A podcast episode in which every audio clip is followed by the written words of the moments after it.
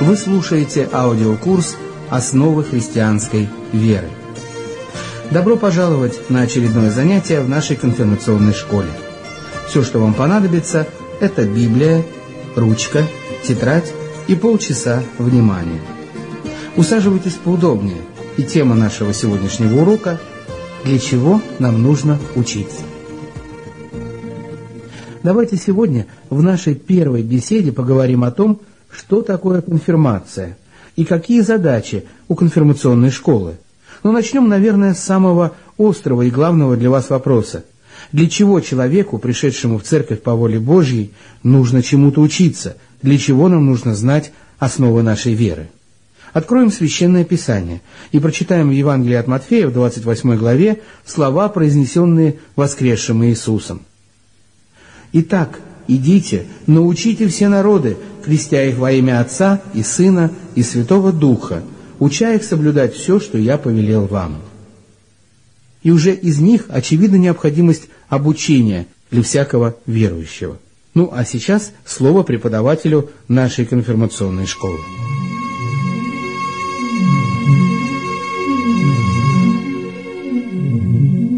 Господь связывает крещение и обучение, наставление в вере, ведь само слово «конфирмация» означает по латыни «подтверждение».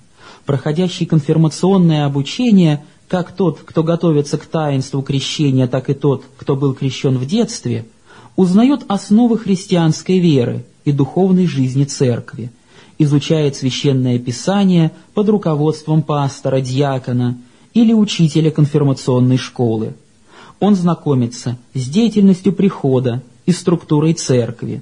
И таким образом человек возрастает в вере, а кроме того, может сознательно участвовать в церковной жизни здесь, в нашем земном, видимом мире. Когда обучение подходит к концу, верующий получает благословение, отвечая «да» на вопрос пастора о том, согласен ли он с учением Евангелической лютеранской церкви. Мы, лютеране, не считаем конфирмацию таинством, не вкладываем в нее какого бы то ни было мистического смысла. Благословение, даваемое конфирмируемому, есть свидетельство того, что он вполне научен обетованию Христа своим верным. И вся церковь христианская молится в это время о том, чтобы Господь сохранил веру конфирмируемого в твердости и чистоте.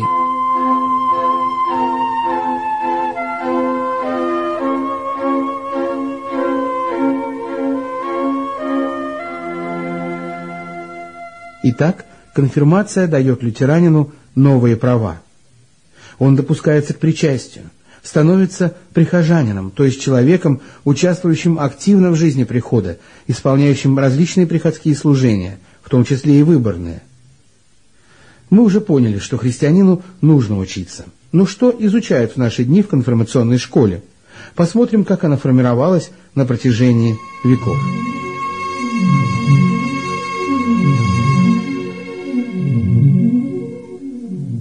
Краткий катехизис доктора Мартина Лютера служит для нашего конфирмационного обучения основой. В нем всего 11 страниц, ибо Лютер хотел изложить в этой книге суть христианского учения так просто, чтобы его мог понять любой сколь-нибудь грамотный человек. Потому доктор Мартин, написавший десятки томов богословских трактатов, признавался, что считает свой краткий катехизис самым важным – его творением. И вот он по достоинству вошел в число лютеранских вероисповедальных книг. Практика лютеранской конфирмационной школы появилась в XVII веке, когда евангелическая лютеранская церковь испытывала мощное давление и со стороны католического мира, и всевозможных протестантских групп и течений. Постепенно изучение катехизиса расширялось, дополнялась христианской догматикой, которой тоже сегодня пользуются в конфирмационной школе. Кроме катехизиса, догматики и иных учебников, в ней, само собой, изучается Библия, сборник гимнов, а также церковный устав. Обычный курс конфирмационного обучения состоит из 50 уроков, по 45 минут каждый. Добавим к этому 20 часов ознакомления с деятельностью прихода, Однако во многих приходах и группах нет условий для такой строгой и последовательной системы обучения. Пространство нашей страны и малый еще срок возрождения церкви в обществе, принадлежавшем атеизму, а также то, что люди приходят в церковь в разном возрасте, с разным культурным и интеллектуальным багажом. Многие в результате долгого духовного поиска, заблуждений и ошибок. Все это затрудняет организацию постоянно действующих конфирмационных школ. Потому в Евангелическо-Лютеранской церкви активно проводятся индивидуальные конфирмационные занятия. Организуются летние и зимние лагеря для молодежи, где обучение проводится более сжато и интенсивно.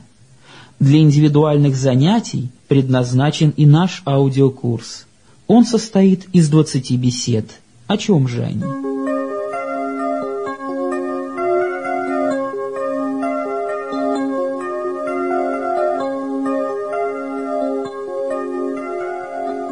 Познать Бога и Спасителя нашего Иисуса Христа и стать детьми Божьими – это самое дорогое в нашей жизни. Вот девиз конфирмационной школы. Церковь Христова хочет помочь обучающемуся поверить в Иисуса Спасителя так, чтобы вера стала основной силой его жизни. Цель школы также и в том, чтобы вновь пришедший в церковь познал учение и духовную жизнь своих братьев во Христе – связал себя с ними и нашел среди них свое место, став членом прихода. Мы будем говорить о трех главных темах. О том, кто такой Бог, о том, кто такой человек и, наконец, что такое церковь и приход. Когда Лютер писал краткий катехизис, он выделил тему «Кто такой Бог?» как самую важную. Поэтому во вторую центральную часть катехизиса реформатор включил символ веры – содержащие учение о Святой Троице. Ибо вера в Святую Троицу – опознавательный знак христианства. Всемогущий невидимый Творец послал своего единородного Сына на землю, чтобы Он умер за грешного человека и даровал ему прощение и спасение. И Святой Дух делает это живым, понятным для человека. Здесь-то и приходит время затронуть тему, кто такой человек. Ибо Бог велик, а человек слаб и грешен, потому что грехопадение исказило в человеке образ Творца. Потому Бог должен был дать человеку десять заповедей, как могли бы сейчас сказать люди правил игры, но мы предпочтем этому определению другое – основы честной и праведной жизни. Десять заповедей по праву включены в первый отдел катехизиса. Исполнять их – долг каждого человека – но у человека слишком мало сил, чтобы исполнять их. Он нарушает заповеди Божьи постоянно, явно или тайно, в поступках или помыслах. И такому грешнику обязательно нужен Спаситель, который дарует ему прощение. Именно дарует, а не продает или выменивает на какие-то заслуги, как люди, живущие по принципу «ты мне, я тебе». Бог дает людям спасение даром, и об этом говорит второй член символа веры об искуплении. Но если Бог даровал людям спасение, то зачем нужна церковь? И чему служит приход?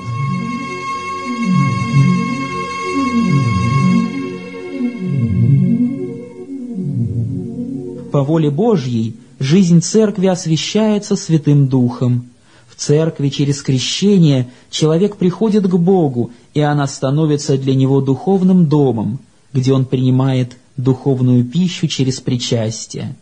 Об этом говорят нам четвертый и пятый отделы катехизиса.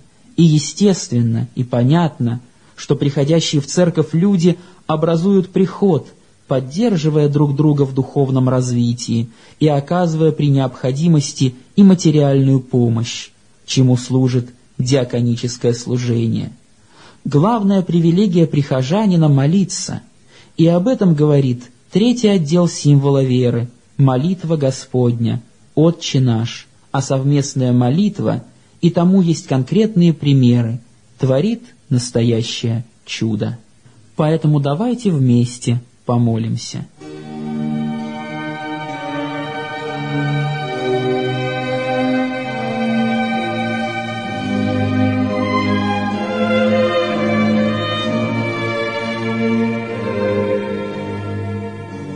Дорогой Отче Небесный, милосердный Господи, мы благодарим Тебя за то, что Ты ввел нас в число пришедших к Тебе. Соделай так, чтобы мы укрепились в вере, изучая в конфирмационной школе ту истину, что Ты некогда преподал Твоим апостолам. Раскрой глаза и уши наши для Слова Твоего и направляй наш разум верной стезей. Будь милостив, Господи, к нашим учителям. Пусть они занимаются с нами ответственно и нелицеприятно. Внуши им чувство ответственности за их сложное и многотрудное служение. Сделавшие сегодня только первый шаг, мы молим Тебя, приведи нас к алтарю и дай нам с верой вкусить Твое святое причастие во имя возлюбленного Сына Твоего, Иисуса Христа. Аминь.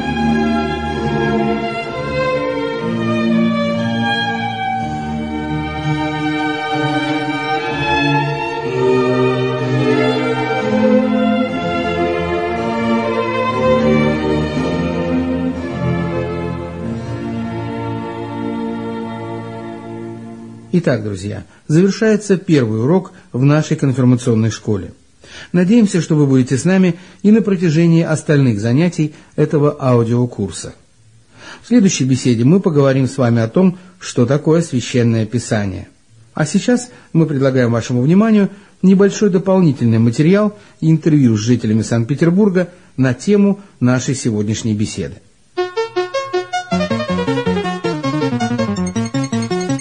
От самого рождения и до самых последних дней человеку предназначено учиться, хочет он того или нет.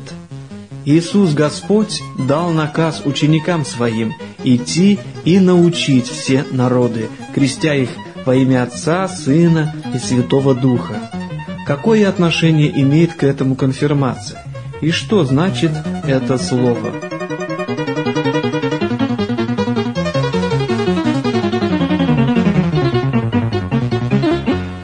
Я не знаю это слово. Ты если объяснишь, э, конфирмация, я не знаю это слово. Это что-то английское слово. Ну ты объясни, что это. Конфирмация? Нет, я не знаю значения этого слова. Конф конфирмация. Да. Конформизм знаю, конфирмация нет, не знаю. Что? А я не знаю, что это такое. Конфирмация, ты говоришь? Не знаю, что это за слово. Ответь. Ну ты объяснишь. В Новом Завете упоминаются обряды, связанные с крещением. Это наложение рук и елеопомазание. Из них и из молитвы о неспослании Святого Духа в ранней церкви сформировался обряд, последующий крещению. Примерно с трехсотых годов епископ зачитывал также семь даров Святого Духа, которым приобщался крещаемый человек – в обряде, проводимом после крещения, существенным считалось наложение рук, через которое передавался дар Святого Духа. Этот обряд совершался над всеми крещаемыми, причем елеопомазание олицетворяло собою печать дара Духа Святого. Одновременно этот обряд стал рассматриваться как дополняющий крещение. Крещение было как бы негативным моментом и означало смерть для грехов. Еле помазание позитивным, то есть освящение крещаемого. Позднее крещение и наложение рук с елеопомазанием стали рассматриваться как отдельный обряд. Ранее их проводили одновременно – когда позднее крещения стали совершаться обычными священниками, конфирмация стала прерогативой епископа, и они стали совершаться в разное время. Примерно в 800-е годы конфирмация, от слова «конфирма», то есть по латыни «укреплять», сложилась как отдельный обряд в церкви. Впоследствии наложение рук было упразднено. Смысл конфирмации троичен. Первое. Она соединяет человека еще плотнее с церковью, прибавляет освящающей его благодати и помогает ему расти во Христе. Второе. Она наполняет Духом Святым и укрепляет человека непоколебимо стоять в вере, жить по вере, противостоять злу и совершенствоваться в добре. Третье. Она налагает на душу несмываемый знак воина Христова. Хотя конфирмация и является проводником многих благодатей, она не является обязательной для спасения. Однако пренебрежение ею является пренебрежением благодати и поэтому является грехом. Конфирмация, как несмываемый знак, является единственным в своем роде обрядом, и поэтому ее нельзя повторять. Наложение рук вместе с помазанием имеет также три значения. Первое – это знак благословения. Второе – это знак рукоположения или освящения, то есть Бог берет человека для исполнения конкретной задачи. И, наконец, третье – это знак соединения. Церковь присоединяет человека к себе и к Духу Святому. Человек получает укрепление в наложении рук и помазание Святого Духа, а также силу исповедовать свою веру и защищать ее. В Древней Церкви крещение, конфирмация и причастие совершались друг за другом и являли собой единое целое. Так до сих пор происходит в православной Церкви. Так же, как одно целое образует спасительная миссия Христа и излияние Святого Духа, Пасха и Пятидесятница, так же в жизни каждого христианина одно целое образует крещение и конфирмация. Крещение означает крещение в смерть Христову. Конфирмация, которую называют мистерией еле помазания, укрепляет начатую в крещении новую жизнь и передает дары благодати Святого Духа.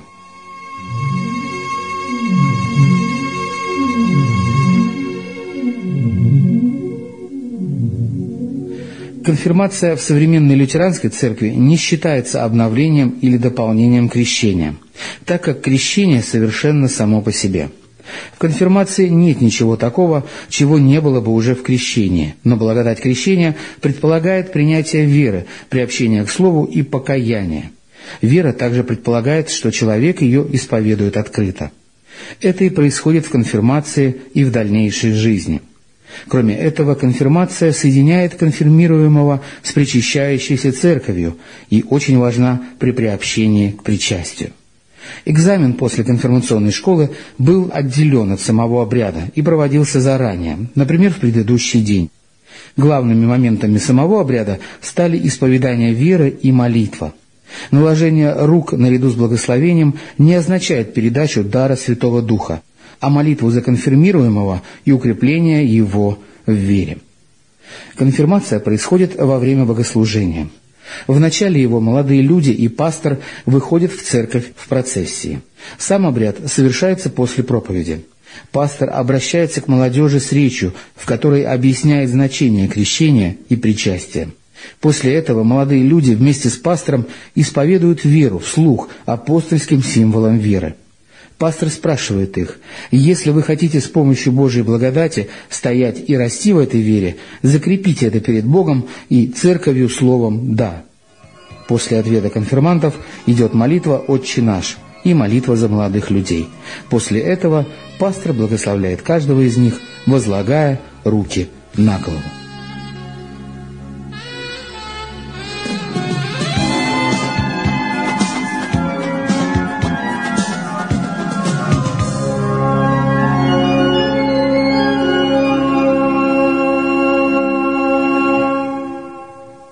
Если вас заинтересовали темы, затронутые в программе, или вы имеете по ним свою точку зрения, можете написать нам по адресу.